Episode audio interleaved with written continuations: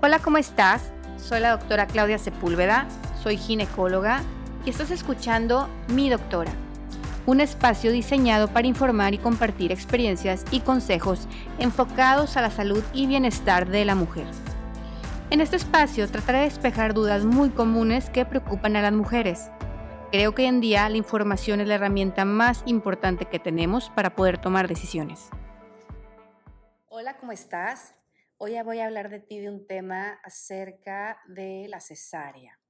La cesárea siempre nos causa mucho conflicto ante las mamás, saber si es la forma adecuada de tener a nuestro bebé.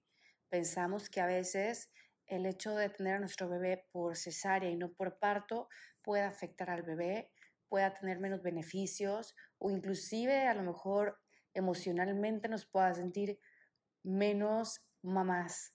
Entonces es muy importante saber que la cesárea tiene indicaciones, indicaciones reales. Una cosa, una cosa es la cesárea electiva, que eso también tiene que ver con la decisión de la mamá y de la pareja y que sinceramente por mi punto de vista no es algo malo si la mujer es lo que quiere, si quiere algo planeado, si quiere algo, eh, saber exactamente, tener controlado cuándo van a ser, qué día, a lo mejor por una cuestión personal, a lo mejor por una cuestión del trabajo, a lo mejor por una cuestión del esposo que después no va a poder estar en el embarazo, etc. Entonces, la cesárea puede ser una decisión personal y eso se llama cesárea electiva, pero hay un tipo de cesárea que es la cesárea indicada y la cesárea indicada tiene sus, como lo decimos, indicaciones reales. Y hay muchas ocasiones que vamos con los ginecólogos y desde el inicio pensamos que este ginecólogo no atiende partos, atiende puras cesáreas o que es famoso porque atiende a todas las pacientes este, por cesárea. Pero realmente sí puede ser que cualquier ginecólogo tengamos más preferencia por uno que por otro. Tal vez a algunos nos gusta más los partos, nos gusta más este, atender un, trabajo de parto, nos gusta eh, toda esa cuestión. Sin embargo, a lo mejor otros nos gusta más el tener eh, algo que sabemos que va a tener un desenlace como eh, más medido, que sabemos cuándo van a ser, que vamos a tener todo más controlado, que también nuestro equipo de trabajo, ya sea nuestro pediatra, nuestro anestesiólogo, nuestro ayudante, pues van a estar en el momento, en la hora indicada. Eso a veces es decisión también pero dentro de las indicaciones que sí debemos considerar como algo real y si en alguna ocasión tú has estado embarazada o estás embarazada ahorita y quieres saber qué motivos pueden ser los que desencadenen una cesárea, son los siguientes. Es muy común hablar del cordón umbilical y decir que me operaron o me hicieron la cesárea porque el bebé venía enredado en el cordón umbilical, porque traía una vuelta o dos vueltas del cuellito. Esa realmente no es una indicación real.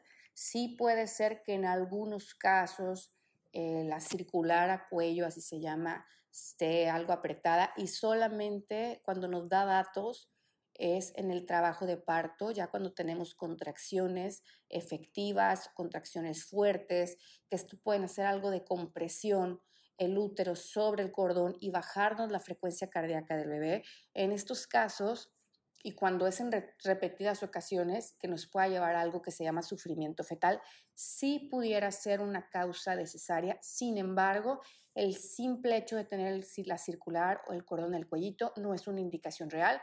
Tenemos muchos bebés que nacen por parto, que pueden tener la circular a cuello y nacen perfectamente bien. Otra indicación que es muy común que comentamos los ginecólogos este, es la disminución de líquido del bebé, lo que decimos se le acabó el líquido al bebé. Sí, es una indicación que puede ser real, pero solamente cuando realmente es una disminución importante. A eso se le llama oligohidramnios. El, el oligohidramnios se mide. La cantidad de líquido amniótico del bebé, nosotros lo medimos por ultrasonido y como ginecólogos podemos saber qué cantidad de líquido tienes. Si tú tienes un índice de líquido amniótico de 10, de 8, de 9, 7, puede ser un buen líquido amniótico. Un líquido amniótico de 5 a menos, a eso ya se le llama oligohidramnios, y puede ser una indicación para operar, sobre todo un, un oligohidramnio severo. No es lo ideal tener a un bebé vía parto sin líquido amniótico o con un líquido muy bajo, ya que el medio del bebé en donde está pues es líquido y es el medio que hace que amortigue las contracciones con el bebé. Entonces también un trabajo de parto con un líquido bajo pudiera llegar a presentar un sufrimiento fetal agudo. No es una indicación este, que es absoluta, pero en caso de un oligohidrano severo, sí, sí se debe realizar cesárea. Otro, otro de los eh, de las em, causas más importantes es a lo que le llamamos eh, un bebé macrosómico, que eso se refiere a un bebé que esté gordito, que esté aumentado en el peso. Y eso pues puede tener para también criterio para muchos ginecólogos. Podría haber ginecólogos que con un peso de 3 kilos y medio o más ya considera que es un bebé de peso grande. Hay otros ginecólogos que consideran que un eh, 3,600, 3,800 todavía es un peso adecuado. Arriba de 4 kilos ya se le llama eh, bebé macrosómico. Yo lo particular, arriba de 3,600 ya eh, las pacientes me parece que es un, un peso excesivo y eh, prefiero hacerle cesárea, pero bueno, esa es mi indicación muy particular.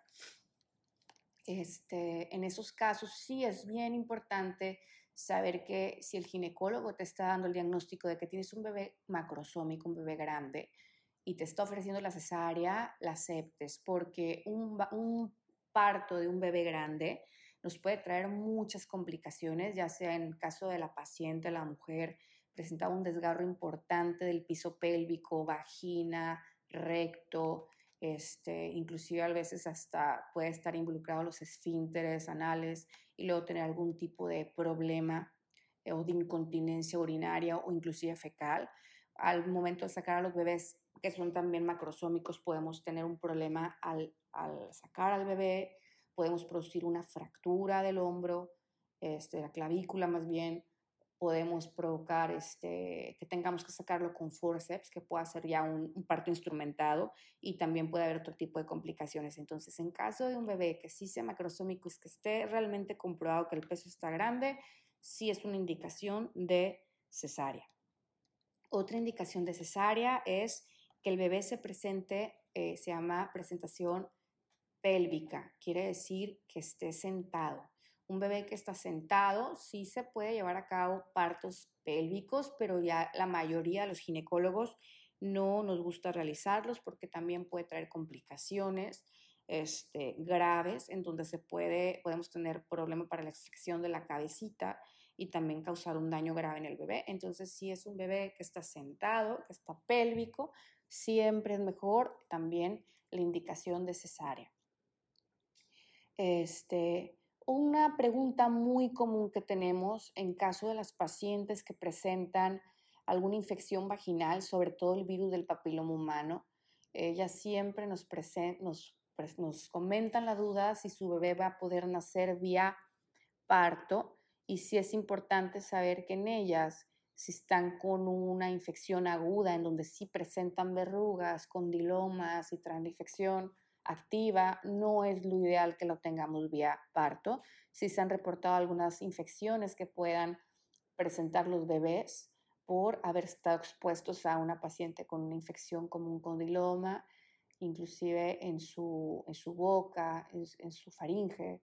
Entonces yo creo que no sería lo ideal en una infección activa, pero sí en una paciente que está controlada, en donde el virus ahorita no se presenta, donde a lo mejor tiene dos, tres años de no presentarlo, no tiene verrugas activas, ni está nada y el canal del parto está limpio, en ese tipo de pacientes sí se puede, bajo la consideración de cada ginecólogo, sí se pudiera realizar el parto. Eh, estas son una de las principales causas por las cuales nosotros programamos cesáreas. Algunas indicaciones son absolutas, algunas se llaman relativas, unas tienen que ver mucho con el criterio de cada ginecólogo y no está mal, dependiendo de la experiencia que tengas, de los casos que has tenido, de cómo se han desarrollado las cosas, podemos a veces preferir una u otra. Aquí lo importante es que tú estés segura con el médico que te está viendo, que te dé una buena explicación de por qué te está realizando, por qué te quiere realizar la cesárea y que tú quedes convencida de eso y bueno, si, si este, tienes una buena comunicación con tu médico, yo creo que este, vas a poder saber que la mejor vía es la que te esté ofreciendo tu médico, ¿ok?